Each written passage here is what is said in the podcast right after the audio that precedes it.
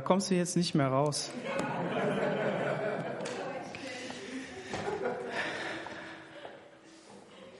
Wenn ihr sitzt, dürft ihr gerne die Masken ausziehen. Nur wenn wir singen, müssen wir sie leider anhaben. Ich bin froh, dass ich nach vorne schauen darf. Es ist gut, in der Gegenwart Gottes zu sein. Amen. Es kann sein, dass man Zeiten erlebt, in denen, also meine ich längere Abschnitte, in denen man das gar nicht spürt. Was macht man dann?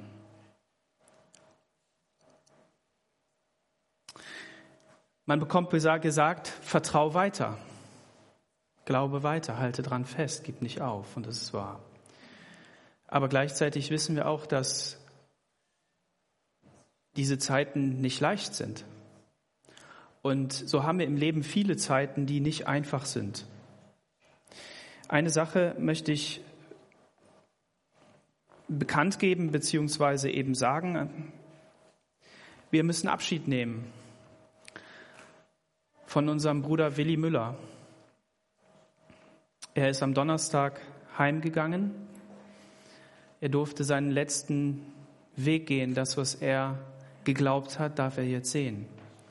90 ist er geworden und hat ein reich erfülltes Leben gehabt. Wenn man überlegt, wo er hergekommen ist,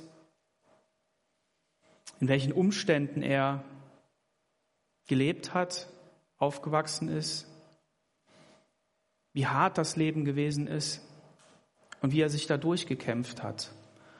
Und bei allem eigenen Kampf, ihr glaubt, ihr müsst da nochmal zurückblättern, oder? Okay. Bei allem eigenen Kampf hat er die Gnade Gottes erlebt und hat sich immer auf die Liebe Gottes gestützt. Wenn er hier gepredigt hat, dann wusste ich, welches Thema dran war. Wir wussten das alle, weil er immer über die Liebe gepredigt hat. Und auch wenn sich das immer oder öfter gleich angehört hat, so fange ich jetzt erst langsam an zu verstehen, was es eigentlich wirklich bedeutet. Denn der Ursprung aller Gnade, der Ursprung aller, aller Begegnung, die Gott uns gibt, allem Leben, das er uns gibt, ist seine Motivation und das ist Liebe. Gott hat die Welt geliebt, dass er seinen Sohn gesandt hat, damit jeder, der an ihn glaubt, nicht verloren geht. Und das hat Willi geglaubt. Und wir können, wir, wir können nicht für Tote beten, das wollen wir überhaupt nicht machen, aber wir können für die Angehörigen beten. Wir können beten für Gisela, wir können ihr schreiben über Volker und Brigitte, vielleicht auch über die Post. Ermutigung schreiben, nicht nur in den ersten Tagen, sondern vielleicht auch später, wenn die Wellen der Depression, des, des Traurigwerdens über den Verlust wiederkommen. Und wir sind Gemeinde und das bedeutet auch, dass wir uns gegenseitig tragen wollen. Ich möchte jeden ermutigen, mindestens einen kleinen Hinweis zu geben, wenn es dir nicht gut geht zu sagen, betet für uns. Halt das nicht zurück, kämpf nicht alleine, sondern lass uns gemeinsam tragen. Und wir ähm, werden am Dienstag die Beerdigung haben. Alles, ihr seid alle herzlich eingeladen in Rötgen. Da sind auch genug Plätze. Ihr müsst euch auch nicht unbedingt bei mir anmelden. Ähm, aber seid herzlich eingeladen um 11 Uhr, wenn ich jetzt nichts Falsches. Ja, genau. Ähm, Lass uns gemeinsam aufstehen und beten.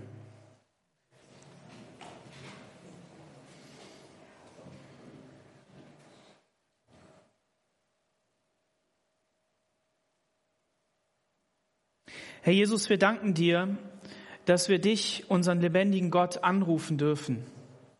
Wir danken dir, dass du das Leben schenkst, dass du es erhältst und auch wieder nimmst. Wir kommen von dir und wir gehen auch wieder zu dir zurück. Und die Frage ist, wie wir unser Leben gestalten. Wie viel Platz und Raum, wie viel Leben von dir ist in unserem Leben. Und wir danken dir, dass der Zugang zu dir leicht ist über Jesus. Und wir danken dir für unseren Bruder Willi, dass du ihn gesegnet hast in seinem Leben, dass er bis ins hohe Alter mit festem Händedruck, mit starker Überzeugung stehen geblieben ist und geglaubt hat. Dass er an dich, den lebendigen Christus, geglaubt hat mit seinem ganzen Haus. Wir segnen Gisela, wir segnen Volker, Brigitte und die Kinder und Enkel. Wir beten darum, dass du das Haus Müller wirklich erfüllst, Jesus, mit deiner Gegenwart mehr und mehr. Jesus, wir danken dir für die vielen Generationen, die daraus erwachsen, weil ein Mann seine Entscheidung zu dir hin getroffen hat, weil du das Leben verändert hast. Jesus, wir preisen dich dafür und geben dir alle Ehre. Wir beten darum, dass diese Beerdigung wirklich nicht eine Trauerveranstaltung wird, sondern eine Freudenveranstaltung über das, was du getan hast in seinem Leben, Jesus. Wir beten aber trotzdem für Trost in all den schweren Momenten, in dem Verarbeiten, in dem da durchgehen. Wir bitten dich darum, dass wir da zusammenstehen können.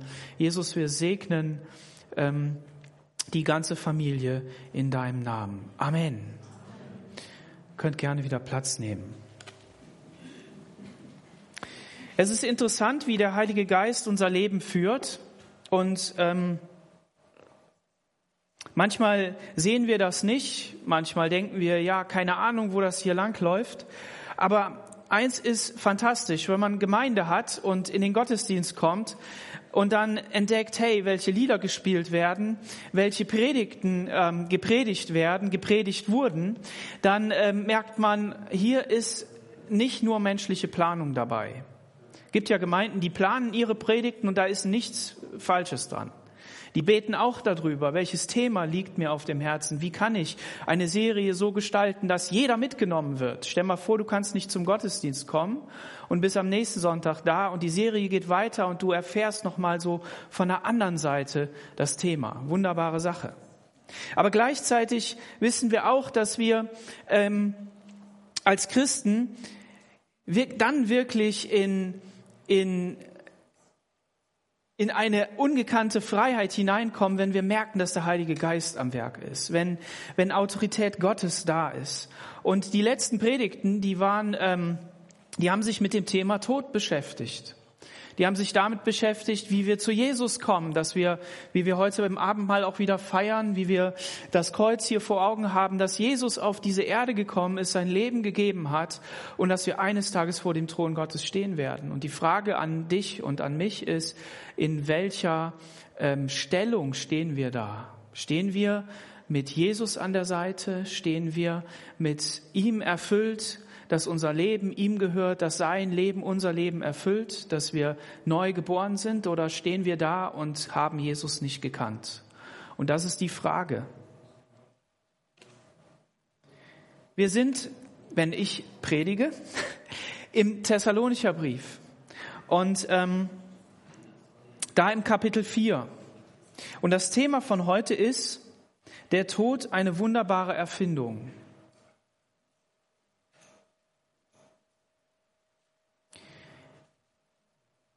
Für die Gisela, für den Volker, für die Brigitte und ihre Kinder, für den Rüdiger und die Gabi, den Bruder vom Volker und die Schwägerin, ist das nicht leicht. Ist das kein toller Satz, eine wunderbare Erfindung?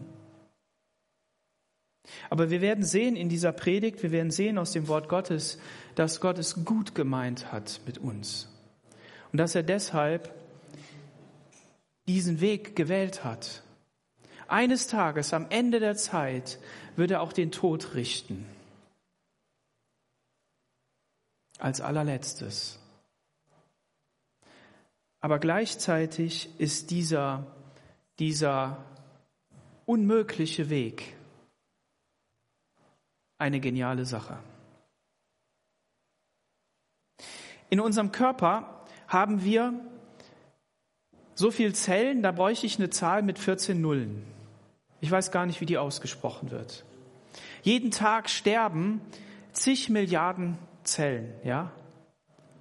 Das heißt, wenn ich heute vor euch stehe und wenn ihr mir übermorgen begegnet, bin ich vielleicht schon nicht mehr derjenige, der ich heute hier gewesen bin, weil die Zellen komplett neu geworden sind.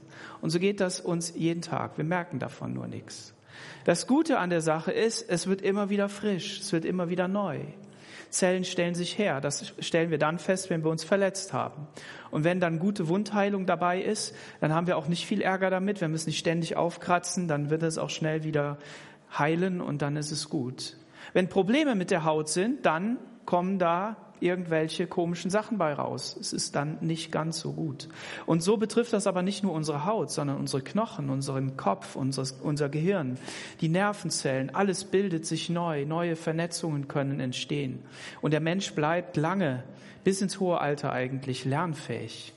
Und wenn da nicht ein Mechanismus eingebaut worden wäre, der dafür sorgt, dass der Mensch einmal stirbt, und Gott hat das ja festgelegt, dann würde er einfach weiterleben. Und deshalb bin ich der festen Überzeugung, dass die Jahreszahlen, die auf den Anfangsseiten der Bibel stehen, wo die Menschen so uralt geworden sind, dass die vollkommen echt und wahr sind. Kein Problem. Aber das heißt, wir begegnen dem Tod nicht nur in negativer Form, sondern wir begegnen auch dem in positiver Form. Stell mal vor, du hättest ähm, keine Zellerneuerung. Ja, da würde die Haut ja alt werden. Nimm mal unter der Dusche einen Lappen, der ein bisschen raus und reib dir mal die, reib dir mal die Haut ab. Ich habe das erlebt hier, die Hand gebrochen und ähm, dann habe ich ähm, die ja nicht so mechanisch bearbeitet. Das heißt, nicht in die Hosentasche gesteckt, nicht irgendwo gerieben, nicht mit den Händen gerieben beim Waschen und so. Ja, was ist passiert? Auf einmal konnte ich mit dem Fingernagel so drei, vier Hautschichten einfach so abkratzen.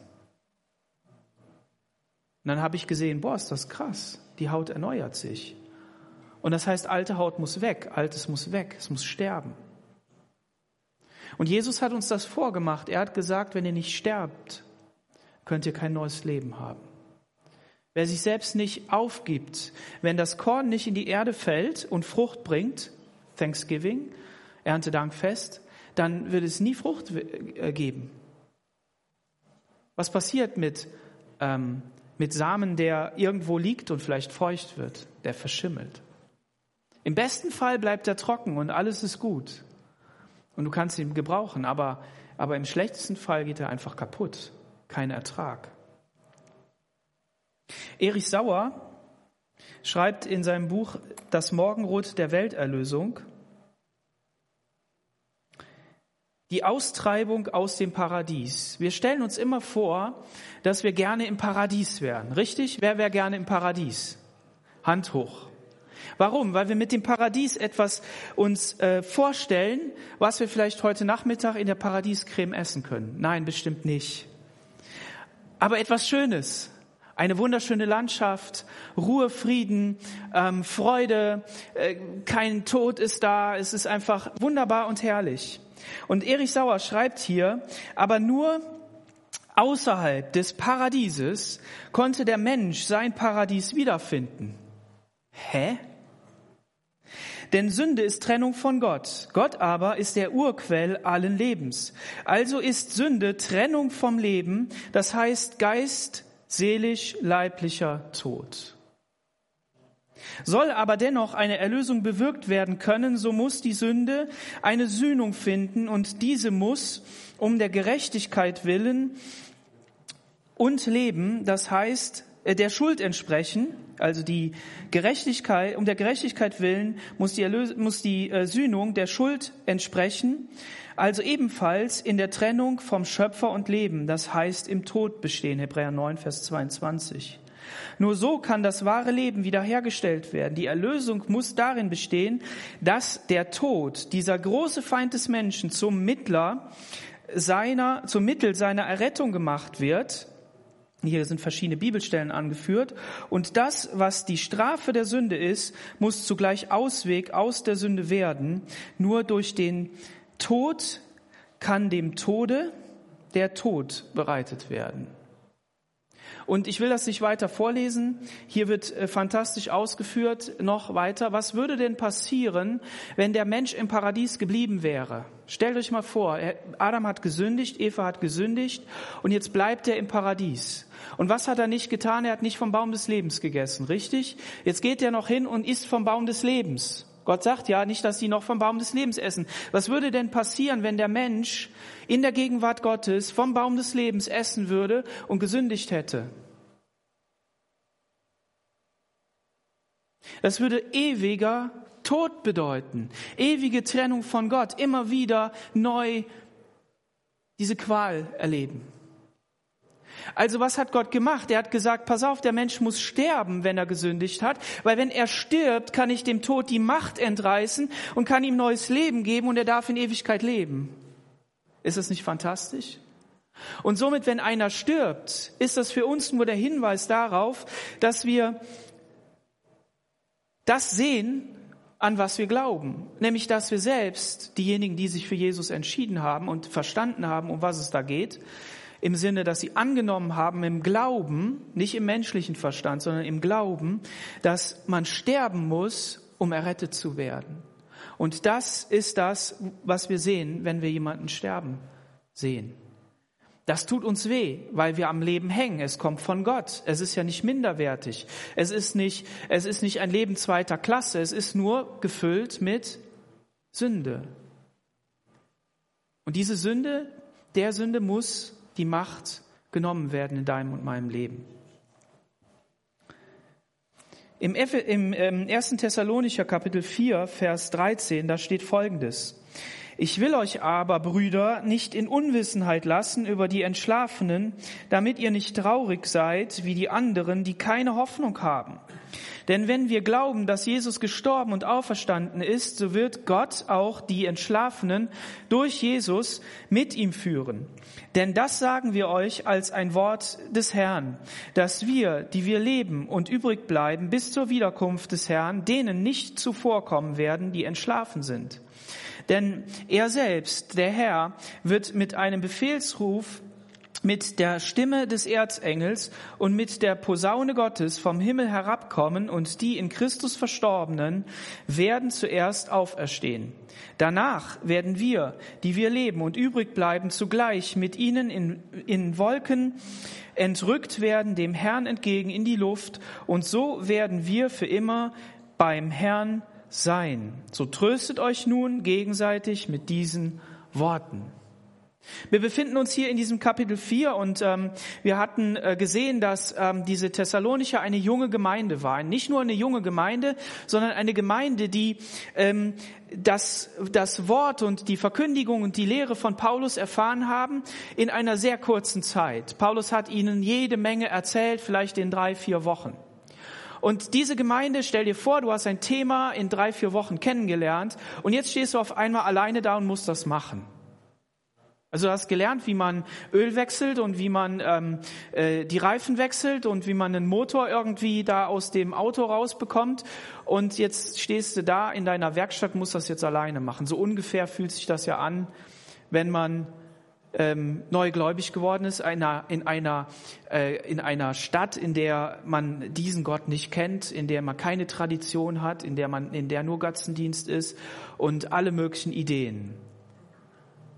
So, und jetzt stehen die da alleine. Und die haben geglaubt, ja, Jesus kommt bald wieder. Und wir werden ihm ja entgegengerückt. Das hat Paulus ihnen ja verkündigt. Und plötzlich sterben Leute. Hä? Wir sind doch, wir haben doch neues Leben in uns. Wir sind doch neu geboren. Wieso sterben denn jetzt Menschen? Was passiert eigentlich mit denen? Werden die denn noch irgendwie, was ist denn mit denen? Und sind traurig geworden. Und die sind nicht nur auf dieser geistlichen Ebene traurig geworden, was dann ins Menschliche hineinkommt, sondern auch ganz natürlicherweise, denn jeder, der stirbt, ist ein Verlust. Und dann empfinden wir Trauer.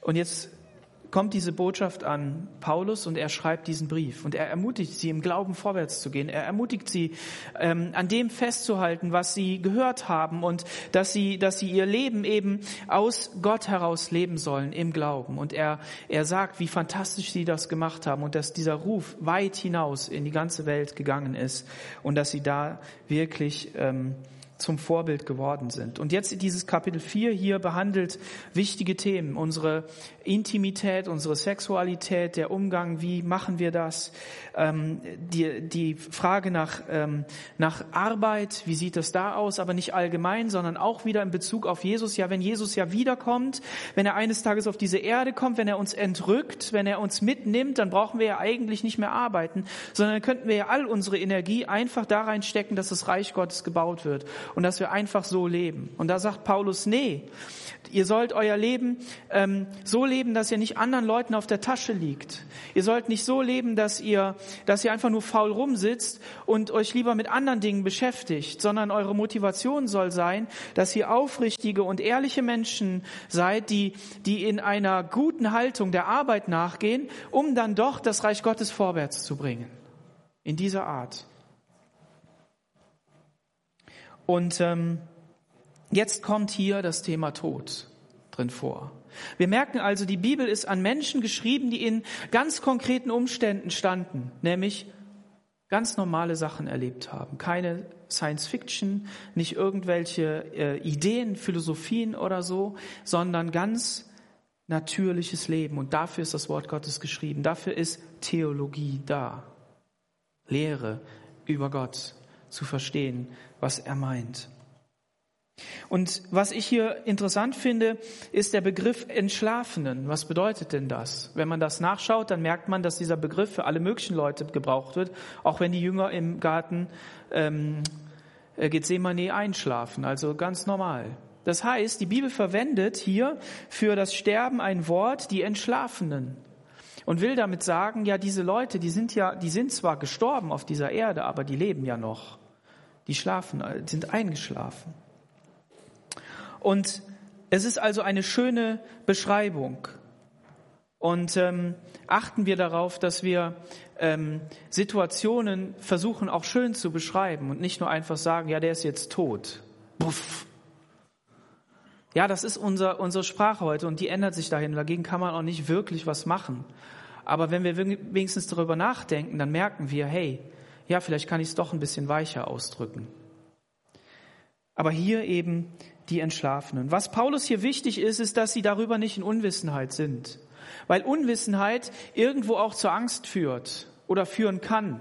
Das heißt, ich muss zwar nicht alles wissen, aber ich muss mindestens wissen, dass ich Jesus vertrauen kann, dass ich ihm glauben kann, dass er das in der Hand hat. Und nochmal, diese Leute waren gerade eben erst zum Glauben gekommen. Die hatten nicht die Erfahrung wie wir aus der Kirche, aus der Tradition, aus dem, was wir alles so machen und erlebt haben. Und sie sollten vor allen Dingen nicht wirklich traurig sein. Ja, nicht traurig im Sinne der, der äußeren, äh, der äußeren Ausdrucksweise, das schon. Darüber weinen, das ist ein Verlust, das ist ein Schmerz. Aber was ist, wenn dieser Schmerz bis tief in die Seele hineingeht, in dem Wissen, jetzt ist er wirklich weg und den sehe ich nie wieder. Und nach dem, nach dem Tod gibt es doch kein Leben. Auf einmal fängt die Frage an, ins Herz zu kommen und man denkt darüber nach, was ist eigentlich am Ende meines Lebens? Und dann weiß man nicht, wie man dieser Frage begegnen kann und lenkt sich ab. Man nimmt irgendeinen Ersatz, man, man, man geht dem aus dem Weg, man wird wütend darüber, was weiß ich, besucht eine Beerdigung nicht oder äh, und, und nimmt daran teil. Man, man, man macht das nicht, man geht dem aus dem Weg. Aber was Paulus hier sagt, ist, dass sie nicht wirklich traurig sein sollen. Und wenn ihr da auf Vers 18 nochmal schaut, so tröstet euch nun gegenseitig mit diesen Worten. Das heißt, wenn jemand stirbt, dann dürfen wir in froher Erwartung sein, dass wir, dass wir genau wie diese Leute auch entrückt werden mit dem Herrn. Das ist die Antwort des Paulus, nur schon mal vorne weggenommen auf diese Frage.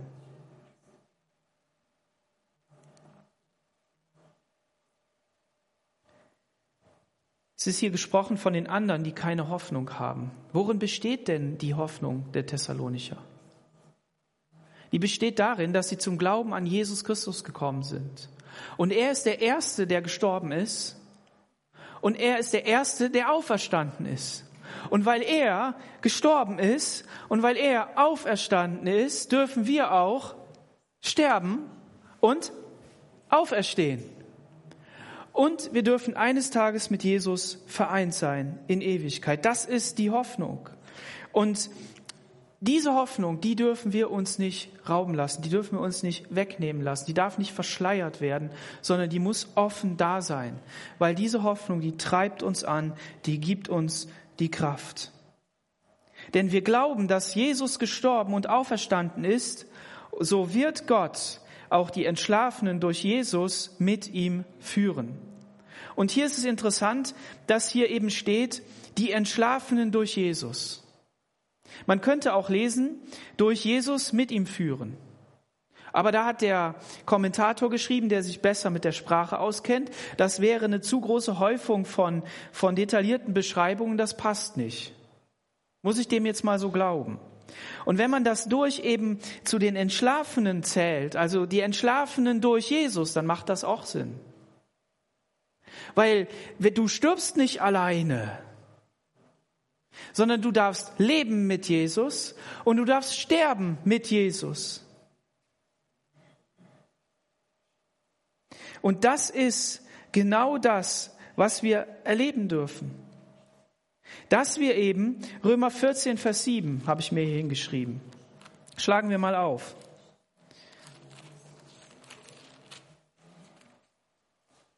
Genau. Denn keiner von uns lebt für sich selbst. Du lebst nicht für dich, für dein Portemonnaie, für dein Auto, für deine Wohnung, für deine Kinder. Du lebst für etwas anderes. Und keiner stirbt für sich selbst. Hammer, hier steht's, genau. Eins zu eins. Da ist der Vers. Markier ihn dir, schreib ihn dir raus. Wenn wir leben, dann leben wir für den Herrn. Und wenn wir sterben, dann sterben wir für den Herrn. Halleluja. Wir sterben nicht um der Sünde willen, sondern der Errettete, der Erlöste, derjenige, der, der Jesu Leben in sich aufgenommen hat, durch Jesus lebt, der stirbt dann nicht noch wegen der Sünde, sondern der stirbt sogar für den Herrn. Fantastisch, oder? Und wenn wir sterben, dann sterben wir für den Herrn. Darum, ob wir nun leben oder sterben, so gehören wir dem Herrn.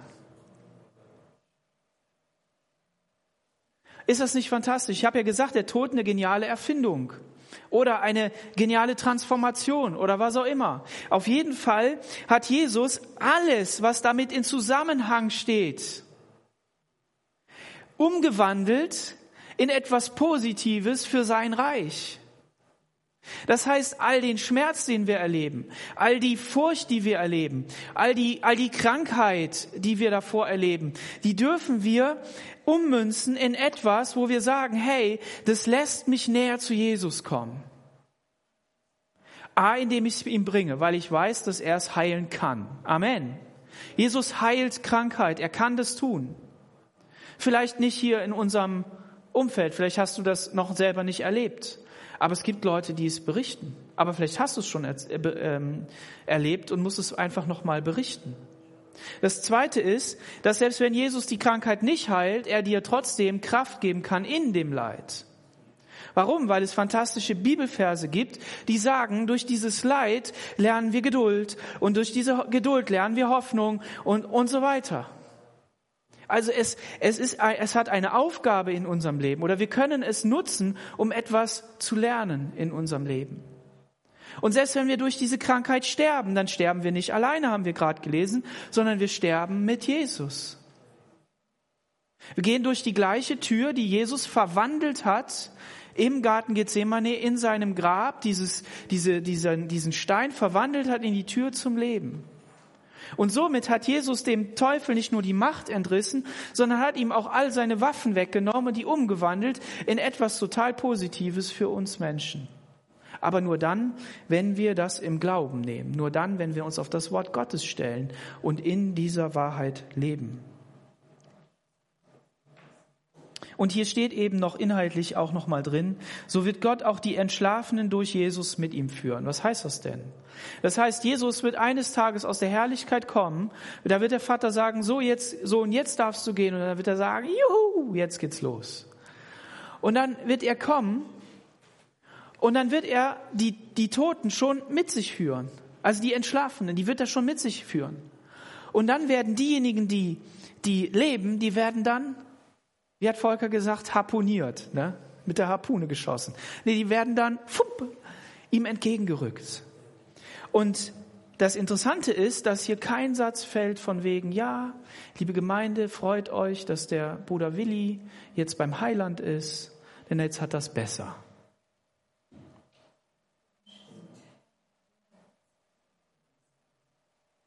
Das steht hier nicht. Wird nicht erwähnt. Die Leute waren traurig. Aber vielleicht haben sie sich auch mehr Sorgen darüber gemacht, wenn die schon gestorben sind. Werden wir dann auch entrückt? Vielleicht war das auch die Frage. Frage haben wir ja hier nicht, wir haben nur eine Antwort. Aber ich will Folgendes sagen. Die Bibel gibt in eine Situation eine Antwort. Und das bedeutet, dass sie nicht allumfassend ist im Sinne jetzt aller Argumente. Sondern es heißt einfach, wenn hier steht, tröstet euch mit diesen Worten, dann heißt das, liebe Leute, lasst uns nicht nur einfach gucken, dass wir in den Himmel kommen, sondern lasst uns einfach aus dem Trost, den wir erfahren, in eine Freude hineinkommen, damit wir in unserem Auftrag unterwegs sein können. Weil diese Leute hatten ja noch einen Auftrag. Die sollten ja in dieser Welt Jesus verkündigen. Möchtest du auch ein Verkündiger von der Botschaft von Jesus sein?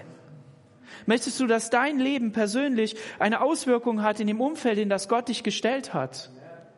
Aber nicht nur heute Morgen, wo du jetzt hier sitzt oder wo ihr sitzt zu Hause in eurem Wohnzimmer, sondern ich meine wirklich in dem Leben, in dem wir sind, mit den Menschen, mit denen wir da unterwegs sind. Und somit ist, ist hier dieser Punkt einfach, ähm, dass dass ich sagen möchte, wir haben eine Botschaft von Jesus zu verkündigen. Und den Trost, den wir erfahren, die Ermutigung, die wir erfahren, das Wissen, was wir dazu bekommen, damit unser Glaube stabiler steht, das wollen wir nutzen, um wirklich für Jesus im Einsatz zu sein. Amen.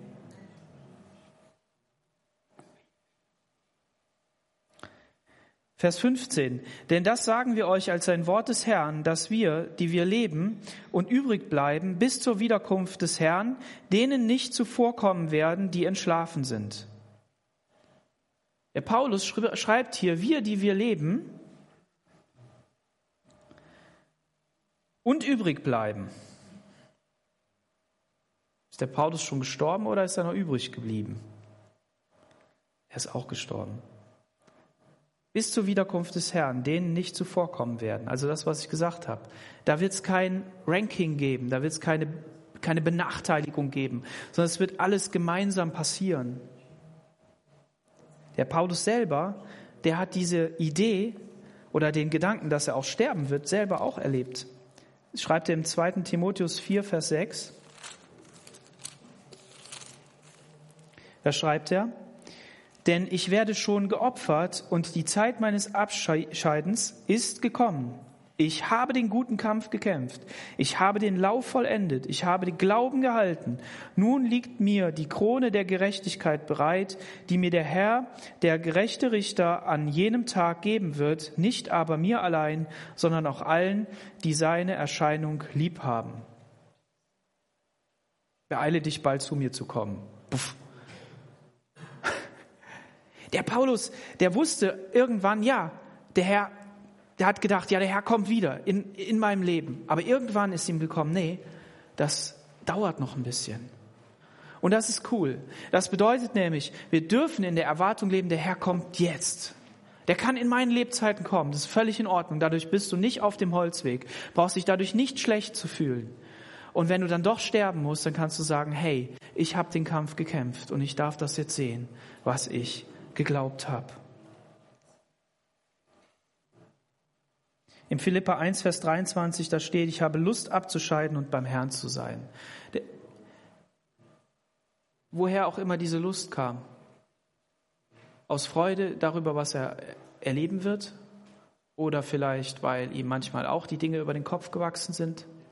Warum auch immer. Aber er hat es gesagt. Und es ist völlig in Ordnung. Und wenn du mal in diese Situation kommst, dass du sagst, boah, ich habe eigentlich keinen Bock mehr. Ich will eigentlich beim Herrn sein. Ich habe Lust darauf. Dann, dann hab da kein schlechtes Gewissen. Aber lass dich davon nicht runterziehen und darin bleiben, sondern entdeck, was Gott für dich weiter hat.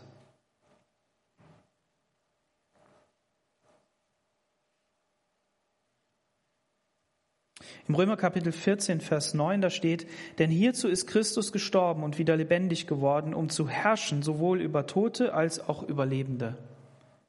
Und diese Wiederkunft, von der wir hier gelesen haben, ja, da muss man Folgendes zu sehen. Wenn, wenn der Kaiser nach Rom gekommen ist, dann ist ihm der ganze Stadtrat und die hohen Leute alle entgegengezogen. Was hat der, was hat der Kaiser mit, mit, mit sich gezogen? Sein, sein Raub, ja, vom Materiellen bis hin zu Menschen. Und dann sind die Leute aus der Stadt rausgegangen Und dann haben sich umgedreht und sind mit dem Kaiser wieder eingezogen. Und genau das Gleiche machen wir auch mit Jesus. Jesus kommt mit den Heerscharen des Himmels, mit, mit den Leuten, die, die schon gestorben sind. Die werden ihm, wir werden ihm entgegengerückt und er, er kommt zu uns und wir werden ihm in die Luft entgegengerückt. Und dann wird es eine Vereinigung geben. Und dann wird es keine Trennung mehr geben zwischen Jesus und uns. Keine Trennung mehr. Danach ist alles safe, alles gut. Und dann werden wir gemeinsam mit Jesus auf diese Erde kommen und dann werden andere Dinge passieren. Wichtig ist hier der Trost. Wichtig ist hier, dass wir verstehen, dass die Bilder, die hier gebraucht werden, nicht irgendwelche Sachen sind, die fern von dieser Welt sind, sondern dass hier auch Bilder sind, die die, die Menschen halt verstanden haben und die wir auch verstehen mit Erklärung. Das will Folgendes sagen. Jesus möchte in deinem Leben wirken auf seine Art, aber er würde es auch in deiner Sprache tun. Er ist kein Gott von gestern. Er ist kein Gott, der aus einem alten Buch irgendwo zitiert wird, sondern er hat zwar Beschreibungen, die Ewigkeitsbestand haben in der Bibel und die genauso wahr und richtig sind, aber er möchte in dein Leben so hineinwirken, dass er eine Antwort auch auf deine Fragen hat.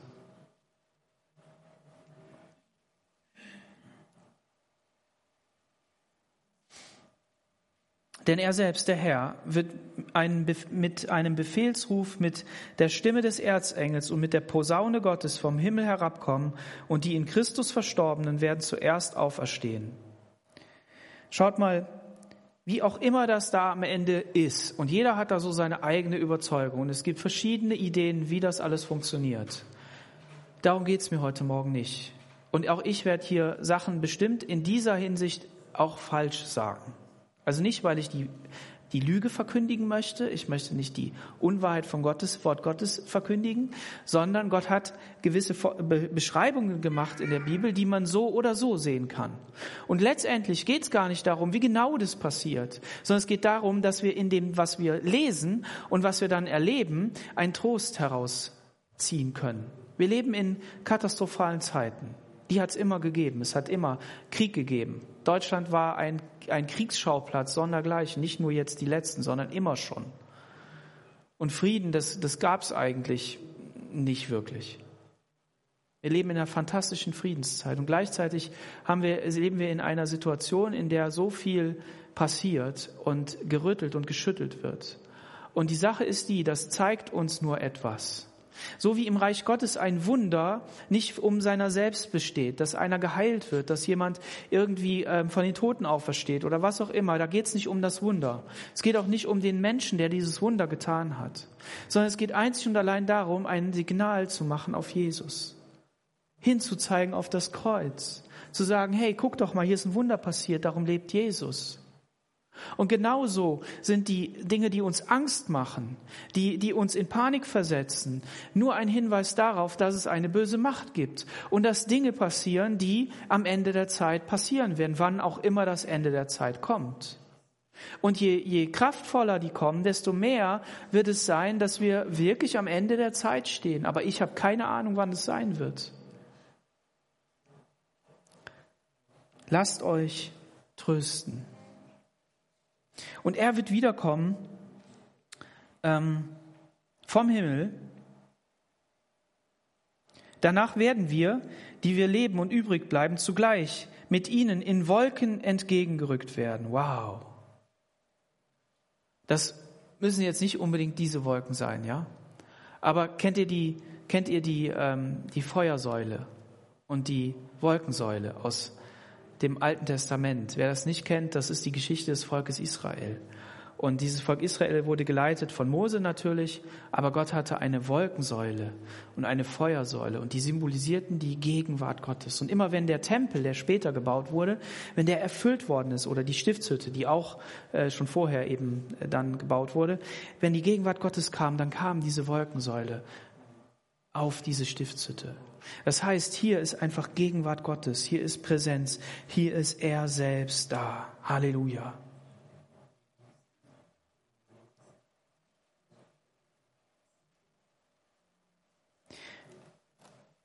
Wer herrscht in der Luft?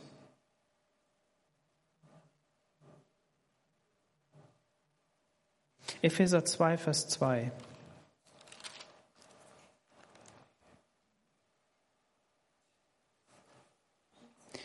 in denen ihr einst lebtet, gemäß dem Zeitlauf dieser Welt, gemäß dem Fürsten, der in der Luft herrscht, nämlich dem Geist, der zu dieser Zeit in den Kindern des Ungehorsams wirksam ist.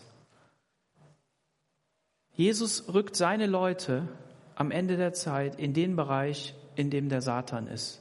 Der Satan ist hier auf dieser Erde, da ist er ja schon hingekommen. Jesus ist auf die Erde gekommen. Er hat seinen Fuß hier draufgestellt. Er ist ein Kind geworden, hat gewirkt, hat Reich Gottes verkündigt, hat ewiges Leben gegeben, ist gestorben auf dieser Erde, hängend am Kreuz zwischen Himmel und Erde, ist hinabgefahren in die Totenwelt und hat auch dort den Raum eingenommen. Und wenn er wiederkommt, wird er in den Wolken des Himmels kommen, so wie er aufgefahren ist. Und dann wird dort die Vereinigung der Gemeinde passieren. Ist das nicht herrlich? Jesus ist der Herrscher über alle Dinge, die irgendwer macht Macht. Und wenn es irgendwelche machtvollen Geister sind, wenn es der Satan selbst ist, Jesus hat die Macht. Amen. Und das ist das, was wir hier draus nehmen können. Und Jesus wird wiederkommen und das hat er uns verheißen. Und deshalb werden wir für immer bei dem Herrn sein. Halleluja. Und dann wird es keine Trennung mehr geben, dann wird es kein Leid mehr geben und jede Träne wird abgewischt werden. Und das ist das, was wir hier rausnehmen können. Nicht um darin zu verharren und jetzt nur noch das zu hören und dann zu sagen, ja, und dann sperre ich mich ein und habe keinen Kontakt mehr in die Welt, sondern hieraus Kraft zu schöpfen und zu sagen, Jesus, ich möchte diese Kraft in meinem Leben spüren. Und ich möchte in diesem Auftrag unterwegs sein, aus einer anderen Perspektive, aus der Perspektive des Himmels, aus der Perspektive, ein Kind Gottes zu sein und zu sagen, ja, ich kann den Unterschied machen. Ich kann für Situationen beten und dass sie sich verändern. Ich kann dafür eintreten, dass, dass die Menschen, die mir anvertraut sind, ob es kleine Kinder sind, ob es Erwachsene sind, ob es wer auch immer ist, der, der Kollege im Büro, ich kann Einfluss nehmen und ich kann sagen, du weißt du was, du brauchst Jesus. Du brauchst Jesus. Du bist ein Evangelist an deiner, an deinem Platz. Du bist ein lebendiges Zeugnis für Jesus. Ob du die Blätter deiner Straße fegst, ob du den Schnee für den Nachbarn wegräumst, ob du die Mülltonne rausstellst, was auch immer. Aber du kannst das sein. Und der Punkt ist einfach, dass wir uns nicht entmutigen lassen sollen, sondern dass wir uns wirklich ermahnen lassen wollen, auferbauen lassen wollen, um Jesus nachzufolgen. Amen. Amen. Lass uns gemeinsam aufstehen und beten.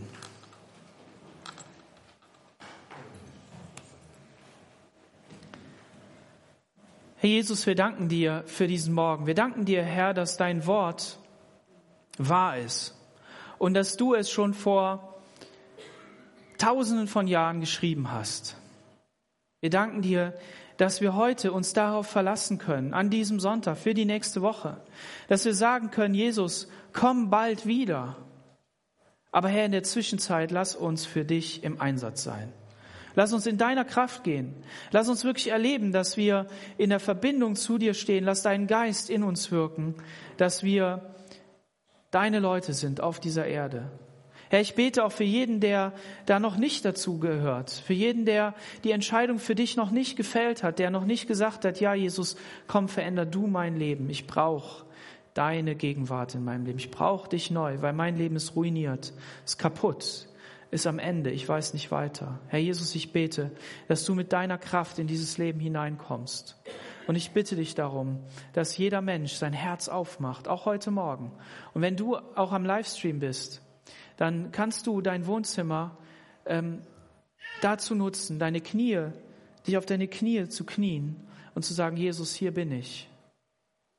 Nimm mein Leben und verwandle es. Komm du mit deinem neuen Leben. Und wenn heute Morgen jemand da ist, der sagt, ja, ich brauche diese Entscheidung, ich möchte diesen Weg gehen, weil ich, weil ich, ich weiß, dass mein Leben so nicht gut endet, sondern voller Bitterkeit, voller Hass, voller, voller Zweifel, voller ähm, Ungerechtigkeit ist oder was auch immer, dann hast du heute die Möglichkeit, neues Leben von Jesus zu erfahren können wir mit dir beten und können dich dahin führen, dass du Jünger Jesu wirst, ein Kind Gottes. Halleluja. Ja, Jesus, ich bete, dass du diese Neugeburten schenkst, Herr, dass wir mehr und mehr dein Leben sehen können, dass mehr und mehr Menschen sich bekehren und einfach fröhliche Gotteskinder werden, Herr. trotz allem Leid und aller Trauer, die wir erleben, trotz allem Schmerz, den wir erleben, aber dass wir wissen, Herr, du hast uns gerettet. Halleluja, dafür preisen wir dich. Amen.